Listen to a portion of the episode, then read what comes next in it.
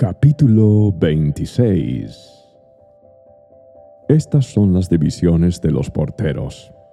De los coreitas estaban Meselemías, hijo de Coré, de la familia de Abiasaf. Los hijos de Meselemías fueron Zacarías el mayor, Hediael el segundo, Zebadías el tercero, Hatniel el cuarto, Elam el quinto, Joanán el sexto y Elionai el séptimo. Los hijos de Obed-Edom, también porteros, fueron Semaías, el mayor, Josabad, el segundo, Joa, el tercero, Sacar, el cuarto, Natanael, el quinto, Amiel, el sexto, y Sacar, el séptimo, y Peutai, el octavo. Dios había bendecido a Obed-Edom en gran manera.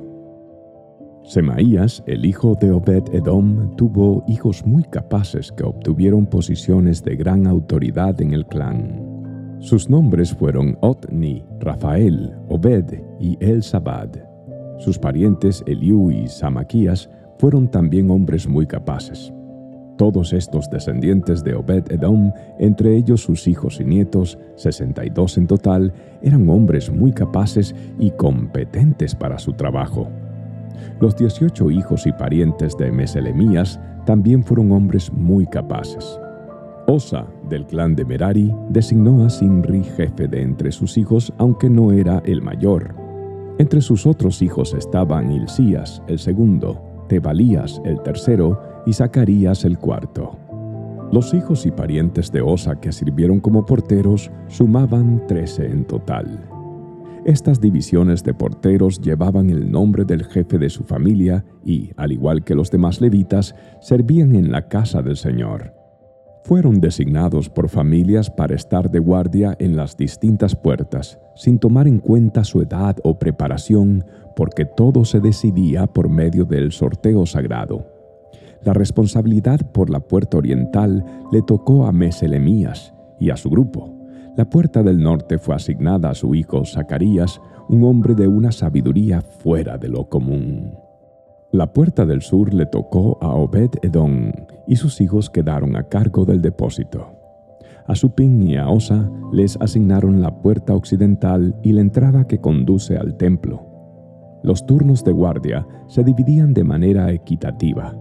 Cada día se asignaban seis levitas a la puerta oriental, cuatro a la puerta del norte, cuatro a la puerta del sur y dos pares al depósito. Cada día se asignaban seis levitas a la puerta occidental, cuatro a la entrada que conduce al templo y dos al atrio. Esas fueron las divisiones de los porteros de los clanes de Coré y Merari. Otros levitas, bajo la dirección de Ahías, estaban a cargo de los tesoros de la casa de Dios y de los tesoros que contenían las ofrendas dedicadas al Señor. Jehiel fue el líder de la familia de Libni, del clan de Gersón. Setam y su hermano Joel, hijos de Jehiel, estaban a cargo de los tesoros de la casa del Señor. Estos son los líderes que descendían de Amram, Izar, Hebrón y Uziel. Del clan de Amram, Sebuel fue un descendiente de Gersón, hijo de Moisés. Era el funcionario principal de los tesoros. Sus parientes por parte de Eliezer fueron Reabías, Jesaías, Joram, Sicri y Selomot. Selomot y sus parientes estaban a cargo de los tesoros que contenían las ofrendas que el rey David, los jefes de familia, los generales, los capitanes y otros oficiales del ejército habían dedicado al Señor.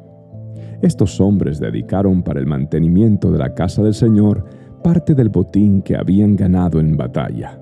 Selomot y sus parientes también cuidaban las ofrendas dedicadas al Señor por Samuel el vidente, Saúl, hijo de Cis, Abner, hijo de Ner, y Joab, hijo de Sarbia. Todas las demás ofrendas que habían sido dedicadas también estaban a su cargo. Del clan de Isar, a Kenanías y a sus hijos se les dieron responsabilidades administrativas como funcionarios y jueces sobre Israel. Del clan de Hebrón, a Sabías y sus parientes, 1700 hombres capaces, quedaron a cargo de las tierras israelitas al occidente del río Jordán. Eran responsables de todos los asuntos relacionados con el trabajo del Señor y con el servicio al rey en esa área. También del clan de Hebrón estaba Jerías, quien era el jefe de los hebronitas.